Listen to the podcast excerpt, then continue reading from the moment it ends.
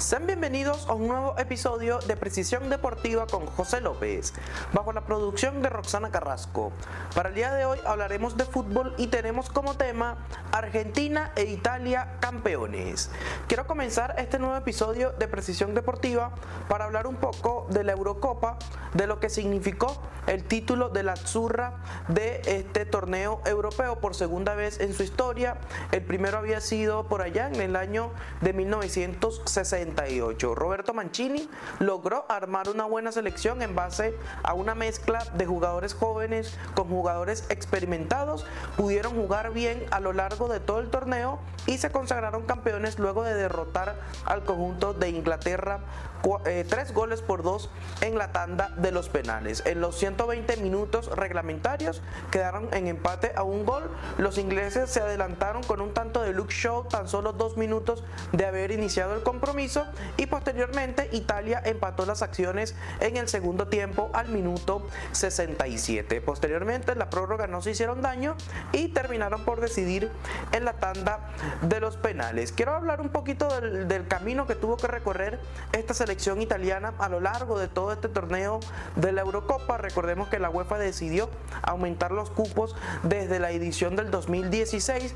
Una Italia que, como le había comentado en podcast anteriores, es una Italia distinta a lo que nos tiene acostumbrado históricamente la selección italiana. Esta selección eh, juega mucho más con el balón, juega mucho más con la posesión de la pelota, tiene jugadores para jugar de esta manera, un mediocampo plagado de muy buenos jugadores como son Nicolò Varela, Jorginho, está por allí también Marco Berratti que hizo una labor realmente extraordinaria por parte de la Nacionales y también tiene jugadores en ataque que te colaboran muchísimo en defensas. Por las bandas, por el costado izquierdo está Lorenzo Insigne, quien hace una labor muy buena porque cuando Italia tiene la pelota y él juega al uno contra uno, él te juega a encarar, es un jugador que te puede marcar la diferencia allí en base a su velocidad y a su buen remate que tiene con la pierna derecha. El jugador del Napoli es uno de los futbolistas más desequilibrantes que tuvo Italia a lo largo de todo el torneo y por el costado derecho jugó Federico Chiesa. Si bien es cierto,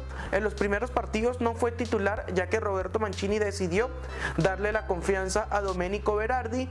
Tuvo un rendimiento un poquito dubitativo, quizás por allí pudo haber hecho algo más en faceta ofensiva, por lo que Mancini decidió darle la oportunidad al futbolista de la Juventus Federico Chiesa y una vez que recibió esa oportunidad no soltó ese 11 titular allí por parte de la Azzurra. De hecho, sí me, me atrevería a decir de que Chiesa fue el jugador más desequilibrante que tuvo Italia en los últimos dos o tres partidos, porque en el uno contra uno marcó diferencia también, tiene, maneja muy bien ambos perfiles, tanto el derecho como el izquierdo, anotó goles importantes como, el, como el de octavos de final contra Austria, también anotó el tanto que le daba la ventaja de manera momentánea contra el conjunto de España en las semifinales, y si bien es cierto que en esta final no pudo anotar, fue el jugador que más atacó, que más se atrevió, la principal carta ofensiva que tuvo Italia en este partido del día de hoy fue Federico Chiesa. Después también hay que mencionar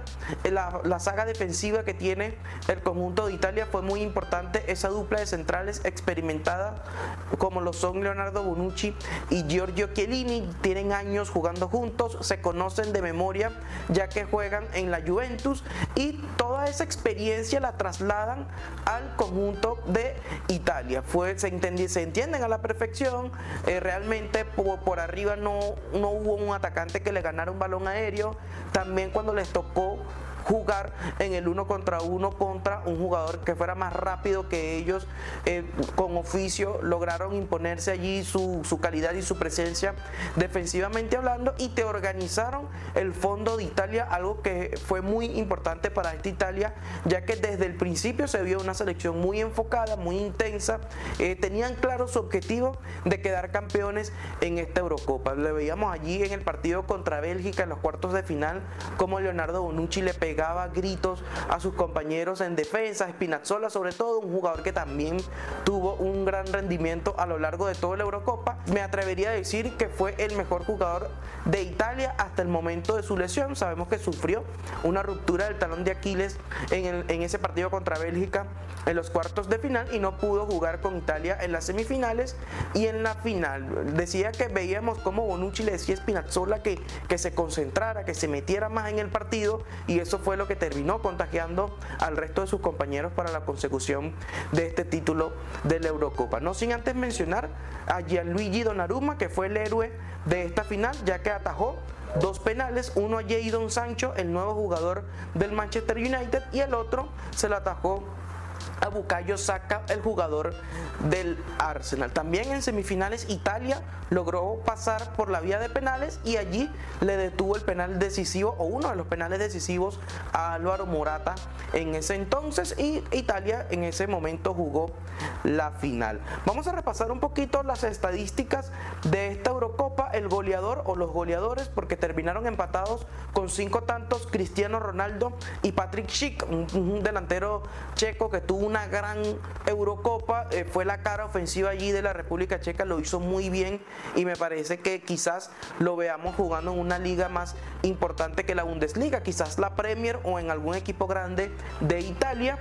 También anotaron con cuatro tantos Emil Forsberg, Harry Kane y Karim Benzema y Romelu Lukaku también que anotó cuatro tantos, pero estos jugadores se fueron temprano en el torneo, entonces me parece que es más elogiable lo que hizo Patrick Schick, aunque Harry Kane no se fue tan temprano, obviamente jugó la final con el conjunto de Inglaterra. En la fase de grupos no pudo anotar, pero sí lo hizo en los partidos más importantes como lo son los octavos de final, los cuartos de final y las semifinales. En el partido decisivo, la final no pudo anotar precisamente por esa referencia en la marca que tenían con Leonardo Bonucci y Giorgio Chiellini. A mí me parece que el jugador revelación de esta Eurocopa es Emil Forsberg, como siendo un jugador que no es delantero, no es es un extremo tampoco, es más como un volante interior.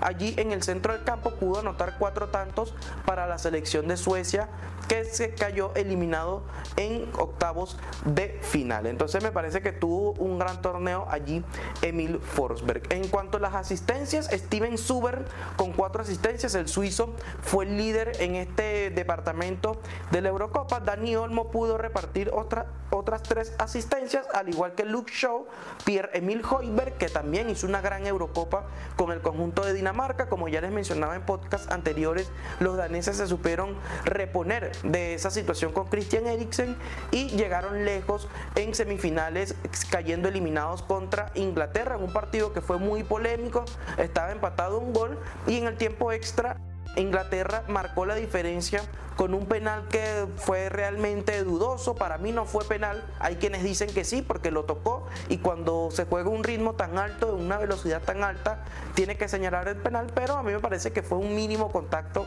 como para caer de la manera como la hizo Raheem Sterling. Así que fue un gran torneo, como ya les mencionaba. Italia campeón de la Eurocopa por segunda vez en su historia. Lamentablemente para Inglaterra sigue la sequía, siguen los quizás fracasos por llamarlo de alguna manera, aunque para mí esta Eurocopa no fue ningún fracaso porque llegaron a la final a pesar de tener la ventaja de localía a lo largo de todo el torneo, pero dejaron en el camino selecciones importantes como es el caso de Alemania en los octavos de final y Dinamarca en las semifinales. Además, cabe mencionar también que Inglaterra tiene una base joven de talento muy importante, Jadon Sancho, que, que quizás no vio mucha acción a lo largo de esta Eurocopa, Marcus Rashford, que también fue suplente a lo largo del torneo, Jude Bellingham, que tiene tan solo 17 años de edad y tuvo un gran rendimiento con el Borussia Dortmund, es un jugador que puede ir creciendo mucho y es un futbolista que puede dar de qué hablar para el conjunto de Inglaterra en el futuro. Y también Bukayo Saka, que a pesar de que falló el penal, también es un jugador jugador muy importante, muy habilidoso. Eh, a pesar de su juventud, ya es titular indiscutible en los Gunners y es un jugador que puede marcar o formar parte del futuro de Inglaterra. Y también Mason Mount es un jugador que forma parte vital en el ataque por parte de Inglaterra. Es un volante ofensivo que todavía quizás tenga mucho que aprender. Thomas Tuchel también quizás puede pulir muchos detalles con este futbolista. Ya fue campeón de la Champions League con el Chelsea que derrotaron por la mínima al Manchester City, pero también es un jugador importante dentro del núcleo de la selección inglesa. A pesar de que muchos tildan como fracaso para Inglaterra, que el último título fue hace 55 años cuando lograron levantar la Copa del Mundo en 1966 derrotando en la final a Alemania. A mí me parece que esta selección Inglaterra tiene un muy buen núcleo de jugadores, también es una mezcla de experiencia con juventud y quizás estaremos viendo a una Inglaterra siendo candidata, ¿por qué no?, en la Copa del Mundo en Qatar del 2022. Italia también inscribe su nombre allí como candidatos para ser campeones en el Mundial del 2022 y Argentina también por ganar la Copa América también quizás es una de las candidatas. Que por cierto, ya vamos a hablar un poco de lo que fue ese torneo de la Copa América, esa final apasionante en el clásico de Sudamérica entre Argentina y Brasil en el estadio Maracaná que nos regalaron un gran partido. Ya vamos a estar analizando un poquito de lo que nos dejó ese torneo. No sin antes recordarles a todos ustedes seguirnos en nuestras redes sociales como Precisión DBA, tanto en Twitter como en Instagram y Facebook, y suscribirte acá en nuestro canal de YouTube, ya que por allí estamos subiendo los nuevos episodios de los podcasts y también estamos haciendo reportajes especiales en cuanto a la Eurocopa.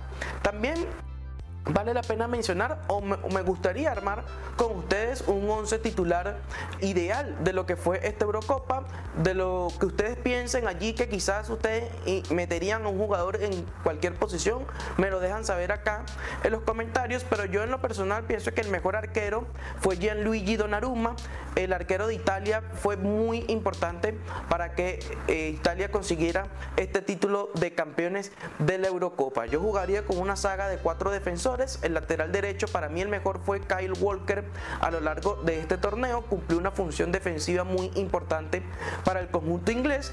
La pareja de centrales me voy a quedar con Leonardo Bonucci y Giorgio Chiellini. Esa experiencia que demostraron a lo largo de este torneo fue realmente espectacular. Cómo lideraron la saga del conjunto de la Azzurra. En el lateral izquierdo yo me voy a quedar con Leonardo Spinazzola. Tuvo un gran torneo.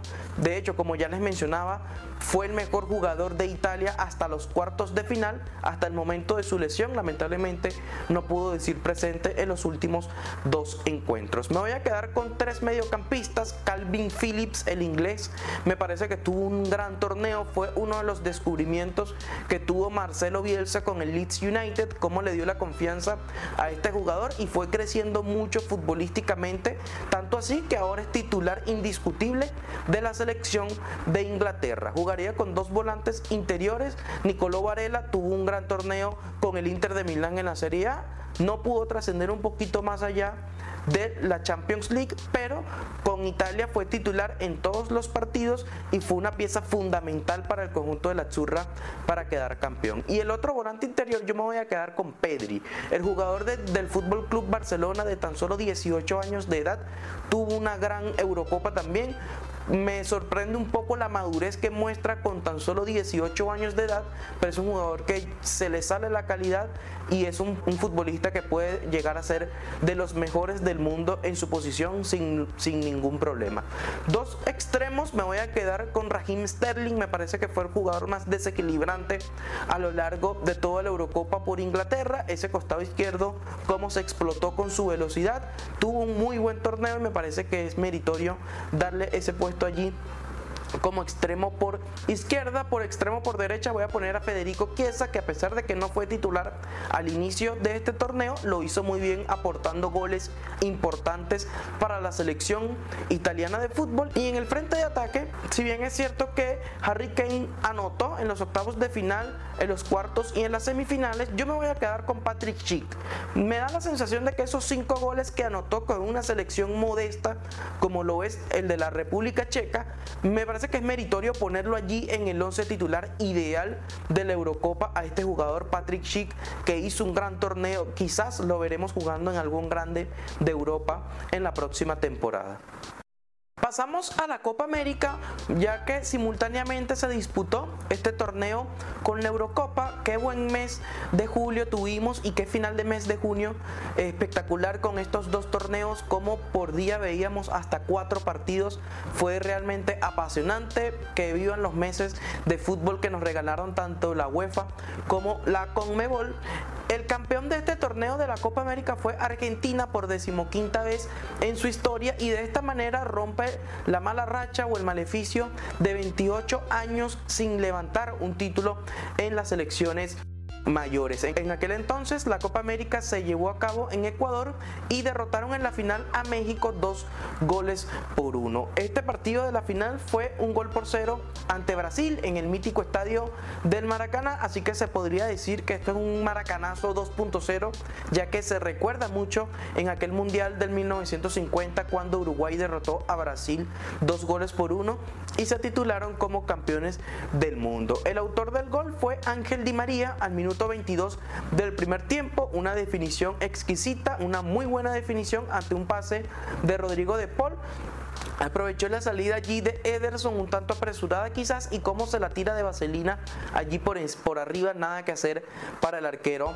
del Manchester City. Una selección argentina que al igual que Italia adoptó una nueva manera de jugar y abandonar lo que quizás es Argentina históricamente. Lionel Scaloni le ha inyectado un gen competitivo importante a esta selección argentina y le ha inyectado como que ponerse por delante en el marcador primero que el rival y después gestionamos nuestro partido ah, jugando al contraataque. Y eso es muy importante de analizar y muy importante de destacar de Lionel Scaloni. Esta selección aprovecha los primeros 20-25 minutos para hacerle daño al rival. Tiene jugadores con que hacerlo, obviamente. Nico González fue titular a lo largo de toda la Copa América con Argentina, acompañando allí en el frente de ataque a Lionel Messi. Y me parece que encontró un 9 ideal para jugar con Messi y es Lautaro Martínez. Con todo el respeto que se merece obviamente un histórico de Argentina como lo es Sergio El Kun Agüero, actualmente me parece que Lautaro está por encima de él y le aporta muchas, muchísimas cosas más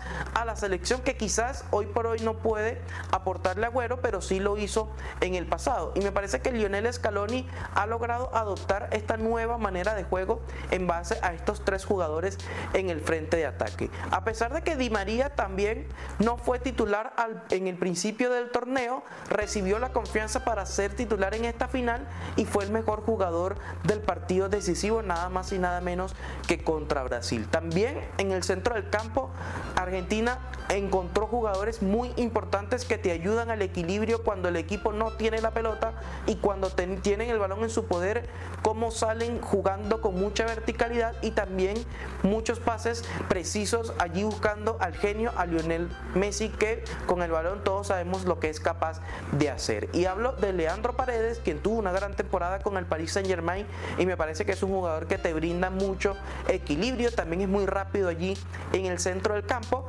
Gio Lo Celso, que es el distinto allí en el, en el medio campo, tiene mucha precisión en sus pies, mucha calidad para ponerte un balón allí claro y poner al delantero mano a mano contra el rival. Es un jugador que si Lautaro Martínez se mantiene en constante movimiento en el, en el frente de ataque te puede filtrar un balón. Y el otro es Rodrigo de Paul, que a mi parecer también jugó un gran partido en esta final en el Maracaná. De hecho fue uno de los mejores, fue el que dio la asistencia y tiene un ida y vuelta tremendo también como a veces juega como 5, a veces juega como interior por derecha, ayudando muchísimo el repliegue defensivo al lateral derecho argentino y se mueve por toda la bomba central allí, ayudando por supuesto en faceta defensiva. Si no están estos tres, Lionel Scaloni le ha dado mucha confianza a un jugador como Guido Rodríguez allí en el centro del campo que también ha crecido mucho futbolísticamente, el volante del Betis, ex del América de México, ex de River Plate y también es un jugador importante para este triunfo del Argentina y no sin antes mencionar, por supuesto, lo que es el arquero Emiliano Martínez, que fue héroe en las semifinales, en la tanda de penales contra Colombia, como le habló allí a Davinson Sánchez y a Jerry Mina antes del cobro de los penales. Realmente le comió la cabeza, se metió en la cabeza del jugador colombiano y terminó por atajarle estos penales. También fue titular en el Maracaná y le sacó una pelota muy buena allí a Gabigol también para hacer de líder y de héroe dentro de la cancha en esta selección argentina. De igual manera, el centro de la saga liderados por Nico Tamendi y Cuti Romero, un Cuti Romero que se infiltró el tobillo antes de jugar en e, esta final frente a Brasil, fue electo el mejor defensor central de la Serie A con el Atalanta, ese gran rendimiento que tuvo allí con uno de los proyectos más serios que tiene el fútbol mundial en este momento y Otamendi también fue una especie de revancha para él como recibió esas críticas quizás un poco desmedidas por parte de algún sector del periodismo en Argentina. El fútbol le dio revancha a él porque jugó un gran partido allí, como anuló en el frente de ataque a Roberto Firmino, como anuló también a Everton y a Neymar también, como con mucha personalidad se le paró allí en el frente y logró bajar a Neymar a pesar de que se ganó la tarjeta amarilla, pero esto poco le importa a Otamendi porque cortó un avance prometedor de gol. En cuanto a los laterales, me parece que ya Marcos, el huevo Acuña, con Nicolás Tagliafico van a jugar allí, se van a rotar en el lateral izquierdo, al igual que Gonzalo Montiel y Nahuel Molina Lucero van a hacer lo propio allí en el lateral derecho. Sobre todo, darle todo el mérito del mundo a Gonzalo Montiel, cómo jugó con el tobillo lleno de sangre, el tobillo derecho, por una dura entrada que sufrió de un jugador brasileño. A pesar de esto, no le importó, siguió en la cancha y fue una de las figuras del partido también por parte del conjunto argentino. Vamos a repasar un poco lo que fue las estadísticas que nos dejó esta Copa América. Los líderes goleadores fueron Lionel Messi y Luis Díaz, que también tuvo un gran torneo el colombiano no fue titular al principio, pero después recibió la confianza por Reinaldo Rueda y terminó por jugar un gran torneo. Es un jugador que es muy apasionante analizar su carrera, ya que ha venido de menos a más. Hace cinco o seis años aproximadamente estaba jugando la Copa América de Guajiros allá en Colombia y como ahora es titular con la selección colombiana de fútbol y también es titular con el Fútbol Club Porto en la Liga Portuguesa de Fútbol. Quizás le llegue una oferta importante al conjunto de los Dragones allá en, Portugal para llevárselo a jugar quizás en la Premier League o en la Liga Española de Fútbol. En líderes de goleo con tres tantos fueron Gianluca Lapadula y Lautaro Martínez y luego con dos goles se encuentran varios jugadores como lo son Alejandro El Papu Gómez, André Carrillo, Ángel Romero, Ayrton Preciado, Edinson Cavani y Eduardo Vargas. Entre otros, la lista es muy larga, pero no los vamos a mencionar, vamos a, dejarlo hasta allí para no perder más tiempo quizás en este podcast. Quiero mencionar también lo importante que fue Gianluca Lapadula para Perú. Me parece que es uno de los cuatro mejores futbolistas que nos, que nos dejó esta Copa América, como el nacionalizado peruano tuvo un gran torneo allí, haciendo olvidar un poquito a lo que fue Paulo Guerrero y Jefferson La Foquita Farfán. Me parece que Perú tiene para rato con la llegada de Gianluca Lapadula. Voy a armar también, o voy a repasar primero, los líderes en asistencias de este torneo. Lionel Messi fue líder en goleo, líder en asistencias con 5.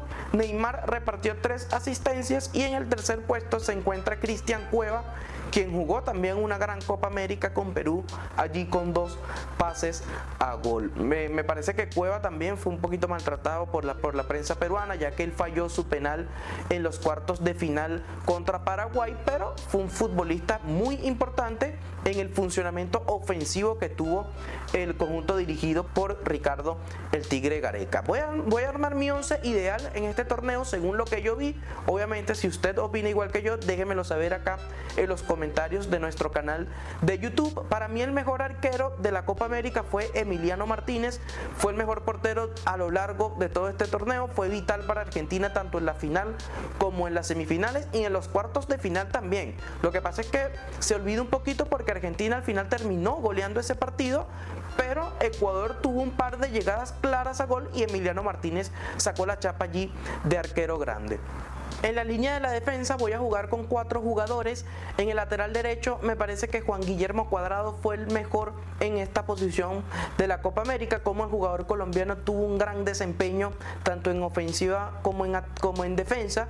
Es un muy buen futbolista. A mí me parece que es el mejor jugador colombiano en este momento con el respeto que se merece obviamente James Rodríguez, Duan Zapata, el mismo Luis Díaz tuvo una gran Copa América, pero me parece que hoy por hoy Juan Guillermo Cuadrado Está en otro nivel en la selección cafetera. En la dupla de centrales yo me voy a quedar con lo que vi de Marquinhos, quien fue el mejor jugador defensor que tuvo Brasil en esta Copa América y como acompañante me voy a quedar con Cuti Romero. Me da la sensación de que a pesar de que estuvo lesionado en gran parte del torneo, en algunos partidos no fue titular, le dio paso en el 11 titular a Germán Pesela, pero lo que hizo en la final fue realmente muy importante, así que me voy a quedar con Cuti Romero. Y en el lateral izquierdo, esta sí es una de las más difíciles porque hubo muchos jugadores que tuvieron un gran rendimiento.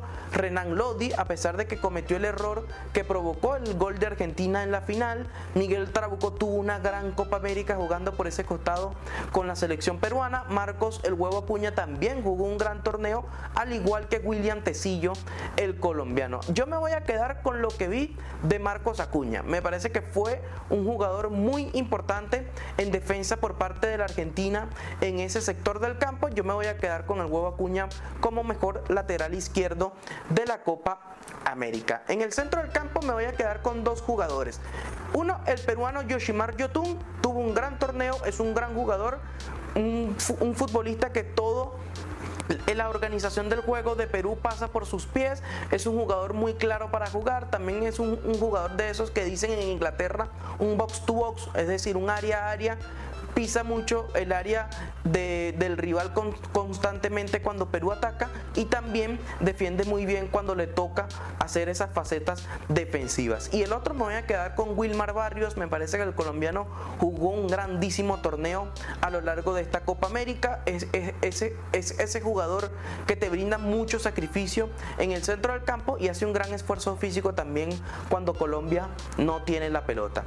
En faceta ya ofensiva me voy a quedar obviamente con Lionel Messi, para mí el mejor jugador de la Copa y principal candidato a ser el balón de oro. Me parece que Lionel Messi va a ganar el séptimo balón de oro. Esto quizás lo podemos debatir en los próximos episodios. También estén pendientes de nuestras redes sociales porque también vamos a hablar un poquito de esto del candidato al balón de oro. Lionel Messi fue líder en goleo, líder en asistencias y me parece que es obviamente el mejor jugador de la Copa América. Por el costado izquierdo me voy a quedar con lo que hizo Luis Díaz. Un gran torneo, cuatro goles, anotó un golazo contra Argentina, anotó dos golazos contra Perú por el partido entre el del tercer y cuarto puesto y me parece que también es meritorio ponerlo allí en, el, en faceta ofensiva del once ideal de la Copa América. El otro jugador en faceta defensiva, allí jugando de 10, voy a poner a Luis Díaz, que es un jugador que hizo una gran Copa América con Colombia, es uno de los mejores jugadores colombianos también en este momento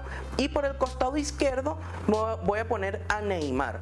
El jugador brasileño, a pesar de que Brasil no pudo ganar esta Copa América, la final la jugó muy bien, como aguantó todo lo que pudo, le cayeron a patadas, por decirlo de alguna manera, en esta final, como recibió patadas de Paredes, de Otamendi, de Montiel, sin embargo Neymar las soportó todas y siempre tiró para adelante y siempre intentó hacer que Brasil empatara este partido en la final. Y el jugador que me falta en el frente de ataque, obviamente me voy a quedar con Gianluca Lapadula. El goleador peruano hizo un gran torneo allí en la Copa América, me voy a quedar con él. Ojo con este futbolista que también esté cambiando de aires, lo veamos en un equipo más importante en Italia y es un gran jugador que merece estar en un mejor club para su carrera. Y bien amigos, esto ha sido todo del nuevo episodio del podcast Precisión Deportiva con José López, bajo la producción de Roxana Carrasco. Les damos las gracias a ustedes por ser parte de este espacio y recuerden seguirnos nuevamente en nuestras redes sociales como Precisión DBA, tanto en Twitter, en Instagram y Facebook. Hasta entonces.